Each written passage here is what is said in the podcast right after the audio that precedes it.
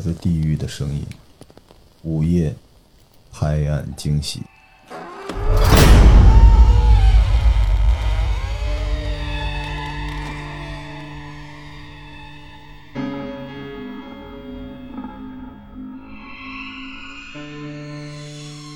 今天你们在忙什么呀？今天还是忙那个中医体检那个？对对啊，找好仪器？不是很好找。找了一两家嗯，的设备，然后我问了一下，就是之前因为在东直门有嘛，问了一下我师妹，以前他们做这个研究的，我前两天一个朋友给我打电话，他现在的生意是搬运尸体，对，要处理嘛，嗯。你你不不可能尸体是快递小哥，对，然后过来拖一个脚模子给铲走了，然后专门的有人去嗯。运到火化的地方。嗯，如果有些不火化，你们想过去哪儿了吗？不火化的，对，有些尸体它不火化，不是就一些公墓吗？别想，嗯，这事儿不能琢磨。那你们知道北京每家医院的停尸房在哪儿吗？所以每次在那个医院里面遛弯的时候，都哇哦。中医好一点吧，中医好像你们可以分享在医院之前在医院的故事。是吧？来，之前在医院，我值夜班，就因为中医也有医院嘛，嗯，嗨，你这个白讲，这个逻辑错的。好有道理啊！然后还好你有说，要不然大家都不知道。对同仁堂听了都在流泪哦。不不不不不不是是之前在某三家医院一定要加某。哦，好的好的好的，对，值夜值夜班的时候就遇到有抢救的。嗯。抢救的话，本身他那个是早上呃没有下午快下班了，五点多送进来的，已经是肺癌晚期的一个老送到中医院啊，嗯，是送到中医院，因为他算是以前的老患者，嗯。这么进出医院，嗯。然后他会被送进来，也是因为疾病快速恶化，下午住进院的，晚上就走了，哦，哦，嗯。很快。然后我还是菜鸟医师的时候，我第一次遇到，因为我只有我一个算是住院医师，所以主治医师他是算二线的，二线的他被叫回病房的时候呢，基本上也是该抢救的过程，这些过程还都先得先走一次嘛，因为虽然说他已经都已经知道他已经走了，可是该做的这些 SOP 都得做，然后这是我第一次去摸，因为我们还得帮他，因为护士也只有一个人，所以他没办法，所以得有我跟着护士一起去帮他，就是可能把衣服啊这些的东西都得整理一下。第一次摸过走的人，说真的就是凉的，冰凉冰凉的，而且他那个凉是你真的摸下去会到骨头的，嗯。自己会觉得那个寒是到骨头的。呃那他因为他已经是一个癌末的，所以他非常非常的瘦，干巴巴的，对，皮包骨头，嗯对，但是他很快，整个手都是肢体关节都是硬的、僵硬的了，因为很快，因为血不流通了嘛。当时候要帮他调整衣服的时候，因为他家里人陆陆续续的来了，因为那时候帮他抢救是得衣服、衣服都要得打开嘛。最后就是家里人来就帮他整理衣物的时候，那时候手那些根本就已经胳膊那些都没办法对，僵直了已经。嗯。嗯嗯，这是我第一次，那时候还是当印象非常的深刻，就当时候是真的有内心一个往心里去的有一种想法，就是第一次会接触过，就是往生，对，所以当下就觉得，嗯，自己当医生还是 对的，就是那那时候，因为那时候是还蛮自己还年轻的时候，也没没遇到过住院病房，可是大家还是就是你看到的还是那种活、嗯活活生生的。第一次遇到冷冰冰的，确实真的就是冰到骨头里的那种。我之前，但我在医院碰到就是走的病人，其实我觉得我更多的不是害怕、欸。我记得我第一个在我手上走的病人，因为呃走的时候都要拉一个就是一直线心电图嘛，嗯然后其实我那时候哭的好，就是是忍着就是背对那个患者，然后我就掉眼泪了。我当时觉得很难过，对，你对看到那个，是对，因为得得拉，这都是常规的对 SOP，对对对，就是心电图机得得推过来，然后拉出一条，就是真的就是可能就是电视剧里面看到那一种一条线平平的的，心电图，然后这一个生命就没了。对。对，就带对。就是有时候影视作品那个还挺真实的，就是一口气就从这个人身上就上去了。对对对，我第一次就比较难，我是当时还在上学，嗯然后就是在河北农村帮我姥爷，然后当时是在一个乡镇医院里边，他的一个老朋友要走，嗯。然后说不让他看，然后但后来他家人又给我四老爷打电话，因为我发现没有人可以平安的离世，嗯。达到最后那个时刻都是克制。我觉得人类很伟大，嗯。嗯就是他不会允许自己失态，他也知道子女知道很多问题。当然，现在医院里躺着很多想走但不能走的人，嗯。嗯大家都懂啊，这就不能录，因为他他对活着的人有价值，可能就培养皿一样，这就没办法。但那个时候去到那儿，然后那个老人就打电话让四老爷过去嘛，然后夜比较黑了，我就跟着一块儿去，然后他就脸很长，我的印象脸很长，然后就太阳穴已经凹下去了。嗯然后那个我姥爷跟我说说你怕不怕？我说不怕，就去了。然后当时家人大家都在，我就在他旁边。然后我姥爷跟我说你去给他捶捶腿，就因为他麻了嘛。因为那时候中医有个说法，就是人的魂儿是从脚底下走的，嗯就让我去晃晃捶一捶，嗯就那个胆经、肾经，就我就用手指头这儿刮它，嗯他上面还能再说。然后他就跟我四老爷就讲，哎呀，就是很暴躁，就没想到啊，我走你前头了啊，就大概什么什么的。然后到最后就是说，觉得自己被谁谁谁给坑了，也没说清楚是怎么回事儿，就说什么什么脏东西，什么乱七八糟的。嗯他说良心上，说我最后是没良心了，但是我被谁坑了，就是挺不爽的样子，声音还挺洪亮的是吗？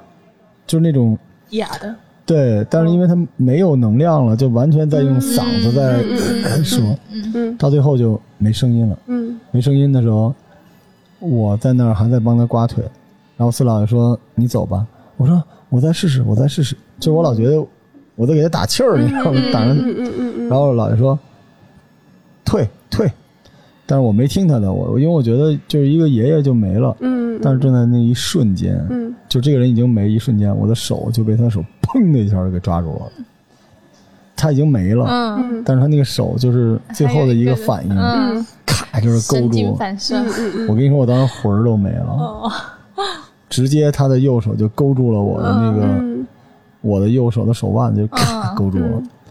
而你知道，人没了，他肌肉是在动的，嗯你能感觉到他那个手就抓紧、抓紧、抓紧。我的天哪！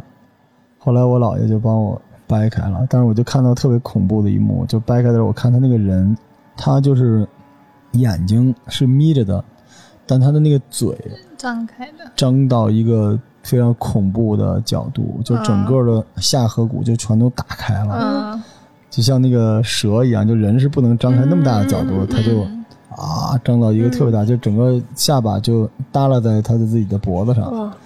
然后我当时看到那个场景就疯了，嗯，然后我姥爷就赶紧让我出去了。然后那时候我还是个孩子，留下心理阴影。就是有真真的有阴影。然后后来我跟我姥爷说，我说咱是不是要那个驱去个？拜拜他说他说不用，老整什么封建迷信的。我心说不是你一天到晚。跟我讲这些，他说没事没事，说你去洗个手去。然后我手上就是抓了一个红印儿，嗯他说你这抓破了会有点问题，没抓破就没事儿。嗯但那就是我第一次。嗯然后我回到学校还要跟他们什么乐队演出啊，什么打篮球什么的，我就觉得我跟场上这些人就阴阳相隔，就是我我成年了，你知道吗？我就被嗯，嗯被迫长大，对，所以我后来就有很多人给我讲故事，他们就总会说说有那种什么阴性体质啊，什么阴阳眼，我是不信的，嗯嗯因为我觉得他一定没见过，嗯他一定没见过。就我我不知道程英你有没有，就我们每个人，只要我身上有很多秘密，我是觉得讲出来就是对大家不好。嗯我有时候觉得讲有一些故事吧，你还是能让人，你看古代写那种《聊斋》啊、嗯搜神记》啊、嗯太平广记》，嗯它虽然很吓人，但它最后都是告诉大家你和他是能沟通的。但其实真实的世界是，就跟有那种厉鬼存在，你不愿意跟别人讲这个，你只想跟他讲说，大家都可以沟通，大家都可以。嗯但有的时候你，因为我们家就接很多癌症的病人，因为嗯中医你知道，他就我不知道你们有什么办法，反正我们家有一些祖传的办法是可以治疗癌症的，嗯但我我治不好，嗯我只能就让他再多活几个月。嗯这笔钱呢，我母亲的意思就是，因为我们不贵，我们一个月才一千块钱，不贵吧？嗯嗯连针带药，嗯嗯，对，这就是说福报嘛，说人家求到你这儿，嗯你不能拒绝。嗯嗯，所以当时就手上人命比较多，而且你知道人在弥留之际，他有一个特别强大的能量场。有一次，我甚至都觉得我能加入到一个老奶奶的回忆里边。哦，对，就是他跟你讲，然后你就絮叨叨絮叨，然后你就会气场在很困，然后你有很替他担心的时候，嗯你就又回到那个那个雨林里了。就你有可能就进入那个，嗯嗯嗯，我觉得有的时候会。嗯，所以你看很多剧里边，他就在想说一个人进入另外一个人的思想，我就觉得这 inside 的这个特别有道理。嗯嗯嗯对，是有可能的。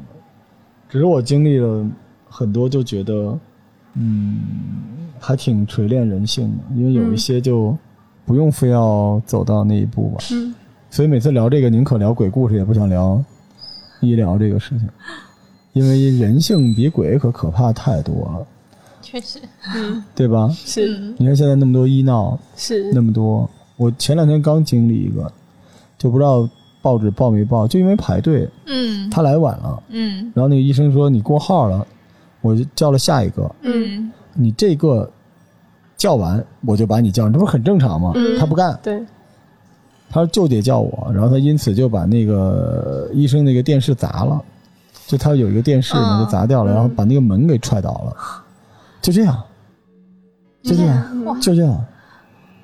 哇，真是人的力气，我就觉得他可能那个元神没了，他的那个元神是应该阻止他干这件事情，对吧？这种人应该给他来个鬼门十三针什么的，给他上个全套的。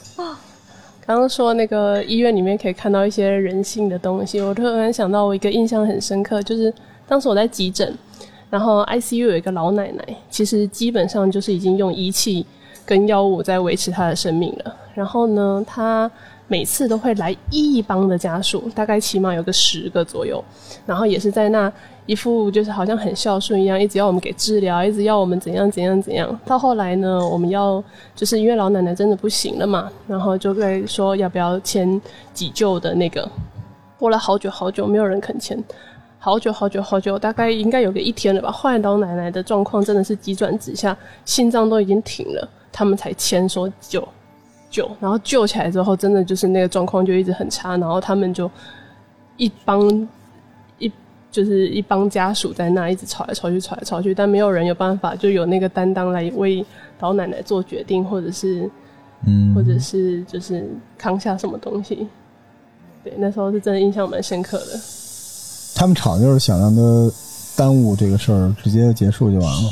嗯我就经历过，啊，就我们家那个药很好，嗯但是他们就怪我们，因为让他延寿太长了，就主动停掉了。还有这样的，有有，然后我就要偷偷的，就老人就被送上车嘛，嗯。然后老人就回头看着我，不能说话，不敢说话，嗯就看着我，然后就那个表情，那个求助，嗯。然后趁不注意，我就给那个老奶奶塞了七八包药给她，嗯。对，然后就再也没见过了，退群了也，嗯。嗯。怎么办呢？你经历了所有这些东西，咱们在聊天的时候也能聊得开心，但是嗯就是你会 多几层顾虑在。嗯就医疗这方面的事情太多了。对，我们上次还约了那个同仁医院的急诊科的主任给我们讲这种故事，鬼故事。后来我想了想，到底让不让他讲啊？这个地狱空荡荡，恶魔都在人间，嗯对所以，所以这就是一个边界。你就做内容的人吧，要换别人可能觉得这已经是一个特别好的题材了，不火都不行。嗯但是你还是要顾虑到宁可讲点儿不那么，对吧？不那么沉重的，对。我经历的事情有一个就是，当时是我小的时候住在医院，因为我生下来就不行，嗯就是呼吸道啊什么这个病那个病的，浑身都是病。然后那时候住在医院，长大一些之后，我小学是在呃医院附近，那那个医院现在已经没有了。嗯在长城饭店附近，然后在那儿上的学，就寄养在一个同学的家里。然后当时呢，那个同学叫小川儿，嗯小川儿，然后一个白白胖胖的一个小男孩儿，我们就一块上下学嘛。然后那个时候，那个大院儿是有小动物的，你们知道吗？小刺猬，嗯特别特别可爱，白白胖胖的小刺猬。因为小刺猬它那个嗯有那个双眼皮儿的，有大长睫毛，说小刺猬看人都萌萌的。嗯然后叫声是那种蹭蹭蹭，就那种叫特可爱。然后我们在路上就遇见了一只，小时候也不知道，就刺猬应该是好动物嘛，嗯他就给抱回家来了，嗯用小手拿那个手指裹上给抱回家。然后在家就养在那个也不知道它吃什么，后来喂了点杂食，那小刺猬吃了，吃了就挺高兴的，也嗯没跑，也没把自己裹起来，就侧躺着看着它，就特别可爱。然后那个小手小脚都放在那儿，然后眼睛冲它挤咕，就是滋儿滋儿滋儿挤咕，就可能是美了吧，就开心了，就放在那个拿一个毛巾垫着放在沙发上。那小刺猬也不走，就侧着躺在那儿，就特别可爱，特别萌。后来小川他爸就回来了嘛，因为小川是老大，他们家还有一个很小的孩子，就是在摇篮里面那样。因为那时候家都小，所以那个摇篮也在那个沙发上，嗯嗯那个小刺猬等于也在沙发上。嗯后来他爸过来一看，就特生气，说这是什么东西？因为我们也没给他惊喜洗嘛，就不知道怎么也很脏。嗯然后我们就说那个路上捡的能不能养啊？我也没敢说话嘛。嗯然后那个他爸就说这怎么能养呢？这到时候把你那个把你妹妹给传染了，这都是细菌，这什么什么。然后就进屋翻箱倒柜，我们也不知道干什么。过了一会儿就拿了一个那个就是施工用的手套。你知道那个时候大家家里边很多木工都自己做嘛，嗯锯个东西什么，拿那手套。当时我们住在十五楼，就直接抓起那个刺猬，走到阳台给扔下去了，从十五楼直接扔下去了。嗯他那个小女孩就哇就哭了，嗯然后那个小川也哭了，然后我也傻了，嗯我也不敢说什么，我毕竟寄养在人家家，对吧？不敢说什么。他那个小孩特别小，呃，就只能趴着嘛。嗯就小妹妹啊闹腾，因为可能觉得爸爸动作比较大，没说什么。后来到了当天晚上，我去上厕所，回来的时候看见他小川儿睡觉了，然后他爸和他妈都在客厅里边坐着，嗯默不作声，就很沉闷气氛。我也不敢问，我就回去了。第二天，我就问小川说出什么事儿了。那小川跟我说，说那个说他妈跟他说的，说昨天晚上他们跟他那个妹妹 say 晚安嘛，因为妹妹在摇篮里边，嗯嗯他爸去那个看一眼，嗯。然后发现他妹妹侧卧着，然后眼睛冲他爸眨，嗯嗯。那姿势跟那个刺猬一模一样。然后他们就不语了，嗯。天，是不是嗯。因果报应嘛？嗯，但刺猬算是个仙儿呢，哈，不能随便欺负的哦。哦，我上午早上跟他讲了一个医院的鬼故事，来，但不是不是我碰到的，是我之前听过的。谁真的碰到过那么多鬼？就老有人把鬼故事搁自己身上，然后这这，我有一个朋友，谁怎么可能？那么多朋友？对啊，怎么可能嘛？对，来来来，就是有一个医生，他那天值夜班嘛，然后晚上忙忙忙很晚了，然后他就嗯、觉得有点饿，他就想出去外面给自己买个东西吃，然后他就搭个电梯。到电梯的时候，就是要关门的时候，就有一个护士跑过来，他就帮他按着开门，就是等他一起进电梯。然后护士还跟他说了一个谢谢，然后他就下楼。就下楼之后呢，到一楼竟然没有停，然后就下到了 B 二。他心里想说：“哎，奇怪，就是一般不会到地下室嘛。”然后就后来下到了 B 三的时候，那个电梯门打开了，然后他就看到电梯门有人，但他就他就赶快就按了按了关门，就没让那个人上来。那护士就说：“你怎么不让他上来？”他说：“你没看他手上戴的那环吗？那个是尸环。”然后那护士举起手说：“你说这个吗 太烦人了。你说这个吗？这个好老啊，这种故事，但是好吓人啊！就是这是什么？我猜我猜我猜猜猜时代的那个那个节目，我都不敢看这个。那个节目不经常有这个？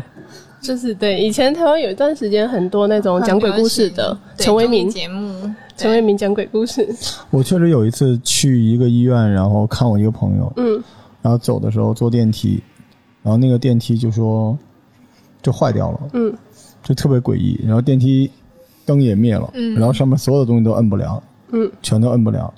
然后后来我就傻了，打电话也打不通，就那种就是我处于那种临界点，你知道吗？然后就就要尿了嘛。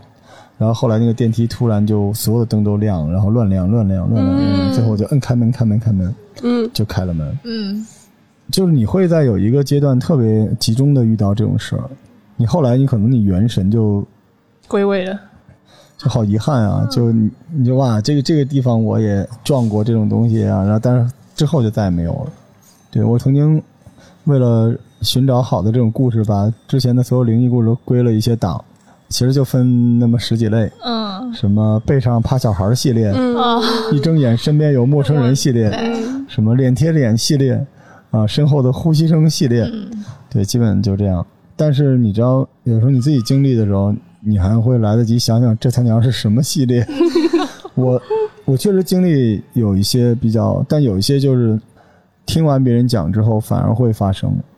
就有时候听这种故事，就是、嗯因为你平时也不会太在意，对，太在意这个。比如我小的时候有一次，不是灵异故事啊，就我们家住在庆王府，我跟我父亲不住在一起，父母住在那个大堂屋，然后我住在一个违建的一个房子里面，嗯。就相当于过道，那过道很宽，然后就临时搭了我住在这个地方，然后经常半夜的时候，我要在这个屋子里面写作业嘛，我爹就会趴在那个窗户上面看我，嗯。偷看我，嗯。但这个画面也很很恐怖，你知道吗？就你你一抬头一看，你爸在那儿，对，有一张脸，然后 poker face，因为是方的，对。然后爹在那儿 怒目金刚一样，干嘛呢？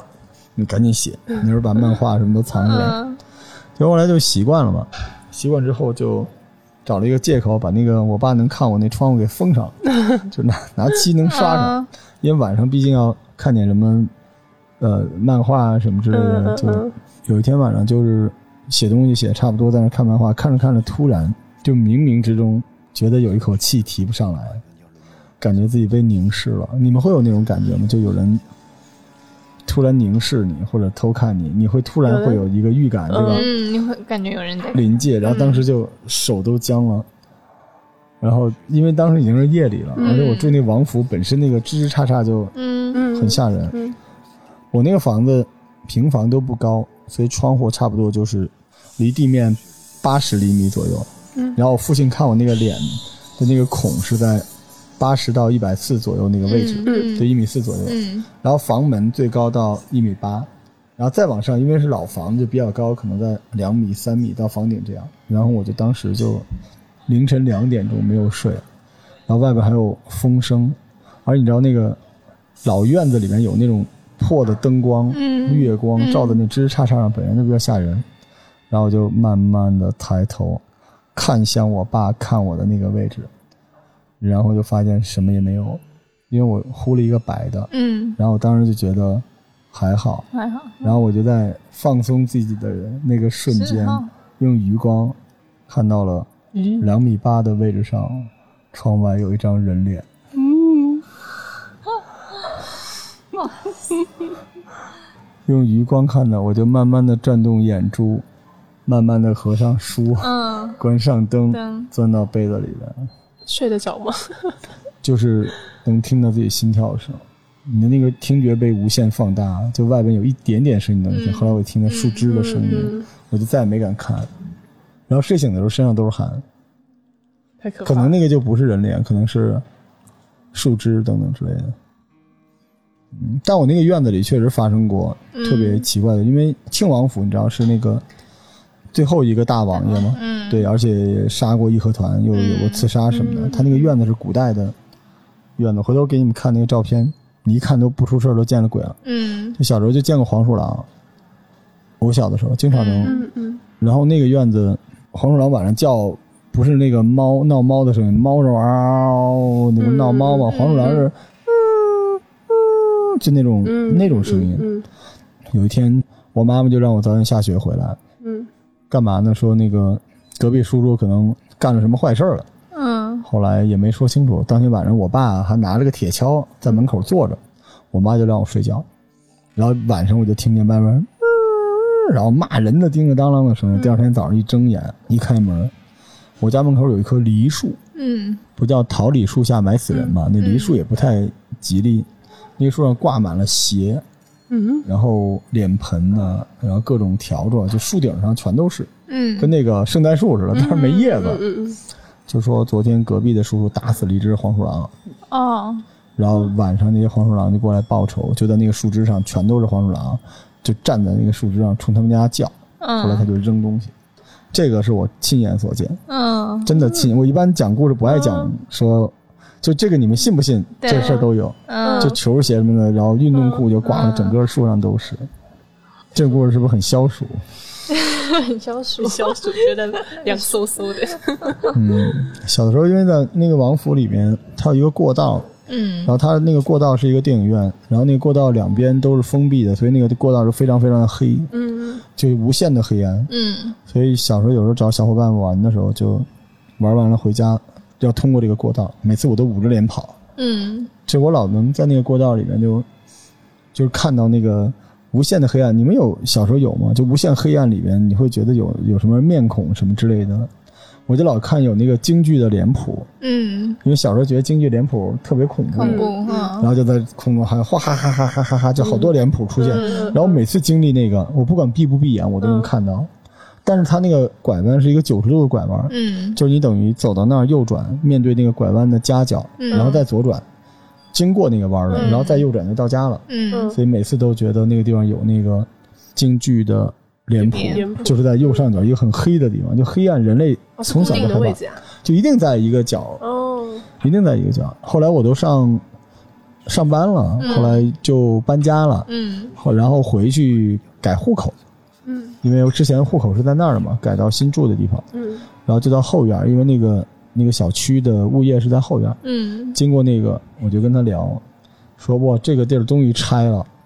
他说怎么了？你也知道这事儿啊？我说什么事儿啊？嗯他说这个这地儿啊，后来这个很多人都说啊，都不吉利，就给拆了。嗯我说为什么拆？他说解放前这个院儿呢养了很多唱戏的，这里边呢有汉奸，然后就集体吊死在那个角上了。然后我当时都，哇塞，跟你的脸谱就对上了。这个地儿现在大家还可以去，但你不一定进得去，因为部队的院子叫庆王府。我的这个院子里发生了很多奇奇怪怪的故事。嗯，还有没有成瘾？我的话应该算我自己发生的。啊，哦，你还有自己发生的？嗯，你现在是人是鬼？我先看你有手环吗？没有。没有手环，好。就是我在台湾的时候，也是嗯、呃我大概高中的时候吧。我们家那时候住在高雄，租的是公寓，就它就是一层楼的公墓公寓。哦，公寓哦公寓 sorry，apartment，哦，OK，对，然后呃那时候我第一次经历过什么叫做被压，哦，你被压过，嗯，然后因为当时候我不知道那是被压的概念，也算年轻嘛，我不敢讲。然后这件事情怎么会被又再次翻出来？是有一次我跟我妹在长大的时候了，我跟我妹在聊天的时候，她说跟我说，你知道之前我爸我妈妈发生过一件事情吗？我妈有一次突然在我们家，我们家那时候就是那个公寓，她住四楼，我们我们住四楼，她急着去楼下倒垃圾的时候摔倒，他的腿就是从有、就是有点楼梯踩空，然后他的腿断了。然后那一阵子他就是得打着那个石膏，然后基本上都不能出门。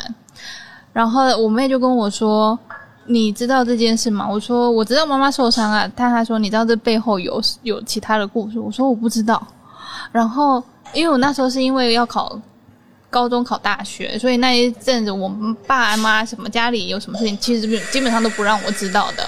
是我长大，就是我们在那一次聊天当中，我妹就跟我说，那时候我爸就那时候一直很着急，让我赶快搬回家，因为我们还有一个家在台南，他一直让我说，一直催我回去那里住，我就不懂啊，为什么这么急，就只有叫我回去而已。然后他也不跟我说什么。然后我这么后面跟我妹聊天，我才知道，我我爸说他当时我们住在那一个家里面的时候，我爸他有点看得到，他说要有一次就看到一个女晚上很晚的时候就看到一个女生在一直拉我妈的脚，我听到那时候我整个竖竖起来，然后我爸就跟他说你走开，就跟他那边就是跟他。有点是对话这样子，跟他说，我们呃，我们也即将要搬家，然后就是在这边也不会，就是也没想要打扰你什么的，对。因为我爸他就说我妈那次会跌倒是这个女生推的，哦。哦，然后因为我爸他懂一些，他会看风水，他一直那时候就一直叫我妈先把我带回去台南，然后之后就赶紧。全家也要搬回去，这样子，就在那个要准备打包的时候，我妈出了这个意外，哦，所以就稍微时间有点被耽误，因为她腿是真的断了，就是真的骨折这样子，然后呃还一直住在那，但我爸他就说那时候他都不敢跟我们全家的人讲，然后就怕我们会害怕，我那时候才联想起来，我那时候就第一次真的被压的，就那个时间前后差不多吧，我这么去推测。就是真的是完全，我我半夜突然的时候有一次要我自己睁开眼睛了，但是我想起来是完全起不来，想叫是真的叫不出来的那一种。对，然后我当下我真的好像我知道这是发生什么事情，有点害怕，可是我就在心里一直默念默念，就是我没做什么坏事。对，但是不知道隔多久之后，哎，又又可以正常这样子，对。然后我爸的意思是说，因为我们家旁边的大楼本来是一块空地，那时候瞬间盖起了一栋大楼，呃，那栋大楼比我们这一个公寓还要高，它其实有点把那个气给往回倒，嗯，所以我爸那时候就是他，反正他懂一些这些嘛，他就说赶紧搬回去，这边不能住了，可以吧？这个故事 就是我亲身经历的。还可以，这个我都没跟静叔讲过。我在香港不是在英皇待过两年多的时间吗？不到两年。嗯。为了省钱，我是住在沙田。沙田这个好地方，香港十大奇案有八个都是发生在沙田。啊，当然我住那个房子就很罕见，因为香港的房子是比较比较小，嗯，啊比较矮的。但我住这个呢还是很小，但是它不矮，很高，它层高差不多有三米二。做设计师对层高一般比较敏感，然后香港你也知道，它那个马桶啊、厨房啊都很小，嗯，它马桶恨不得你坐在上面腿要伸出来的那种，很小。然后我那个房子是一个细长的房子，就是这个整个的墙都在里边，就你相当于住在一个走廊里边，因为便宜啊，因为其他的房子大概都要那时候差不多零几年吧，那时候外边的房子要到五六千块钱，沙田也差不多相当于北京要。延庆，嗯，就很远，远郊了，嗯，嗯，我那个房子才三四千，所以我说那我就先住在这儿。后来我就再也去香港一定要住酒店了，再也不住这，嗯，然后住，当时也没觉得怎样，就是，呃，我觉得家里有点不好看，你知道我，因为他那个沙田旁边就是宜家，香港的宜家就在那，我就买了那个钉那个墙上的那种柜子，嗯，我问的那个房东。说让不让钉点东西，因为他那个地面能用的太少了，嗯，对吧？就是一个桌子横截面才一米多，我等于住在一走廊里边，嗯，所以我说我墙上钉点东西，然后他房东也没有理我，因为当时语言也，我说算了，我自己钉吧，你大不了我就走的时候给你拆下来，我就买了那个，我摸的那个墙想找那个承重的地方，发现它整个墙都是，你说空吧，听起来是空的，当我把这钉子敲进去。就是又敲不进去了，嗯。嗯，就到底是空的还是是墙？不知道。然后我就强行的钉，当当当用那个钻滋打，然后钻头都打不进去，就觉得里边是有石头。嗯。后来我就用敲开一块墙皮，因为我怕有那个潮虫，你知道吗？嗯所以我就不敢用手，我就戴着手套进去摸，然后摸里边应该是非常硬的那种石头嗯。在墙里边。嗯。后来我觉得这就很奇怪了，嗯怎么会有？然后我就出来，下来我就发愁，然后我就发短信给我的那个香港的朋友，我说像这种情况应该怎么办？嗯要怎么做？我就坐在那个墙对面的沙发上，你知道那个沙发，因为它那个墙的那个深度很很浅的，等于我坐在这个沙发上，我脚就要搁到那墙上嗯呃，对，就快要堆到墙上了。嗯看着看着，突然那个墙就裂了，因为我刚才可能打坏了，你知道吗？嗯那几个地儿，然后一块墙皮咔就掉下来，嗯哇塞，然后里边是一个佛头，而且是嗯。很大，嗯。而且是应该是观音，而且是闭着眼的观音。嗯我当时脑海直接就就炸了，因为人叫闭眼观音不就是，睁眼关公杀人间，太邪了。就是整个你墙里边有一个观音，而且是有点浮雕，嗯。有一点点的浮雕，嗯。但是不大。嗯。而且关键它太大了，嗯，它那个脸至少是差不多三米，这么大，就巨大，没有三米也差不多两米多，嗯。肯定是有的，嗯。除非它是个大头观音。因为它沙田我那个房子背后就靠的就是山，嗯。嗯，所以它就应该是在一个山体上嗯。里边做装饰，还是嗯前面有人装修的时候，是不是这个房是一个 house，它是两层的，嗯，它可能里边有人喜欢这个东西，嗯。对，都有可能。嗯。但这个也这个应该是一个旧的一个别墅区改的，嗯。但这个也太吓人了。你知道我当时坐在那儿，我整个人都不好了，嗯。因为我特别害怕。嗯。你在东南亚经常能看到那个睁眼的关公和闭眼的观音，嗯。闭眼观音特别特别特别的不好。就这个东西，你在北京可能就是没什么事儿，但你在这个我们刚才讲这元神气场这么足的地方出这种事儿，就特别别扭。我再也不敢，再也不敢在那个地方了。太可怕了。之前我跟你们说，我弟那个，就是他当时就是也是去水，去不知道海边还是西边，就是这种跟水有关，然后跟几个朋友一块出去玩，然后回来之后就发烧，然后重病得非常重，就是几乎下不来床，就一下床他就晕的就站不稳的那种。嗯，水不干净嘛？对，一个年轻小伙子不知道，然后后来就是他说他一直反复的去梦到十二个盘子，因为他当时睡也睡不熟，然后梦境非常的乱，他就一直说他反复的梦到十二个盘子，然后就一周这样吃什么药也没有用，然后当时就是也是找一些道教的朋友处理了一下，然后后来就就真的就好了，对，不知道怎么处理就好了。十二个盘子可能是有什么密码什么之类的。，对，不知道跟他接触到了什么东西可能有关系。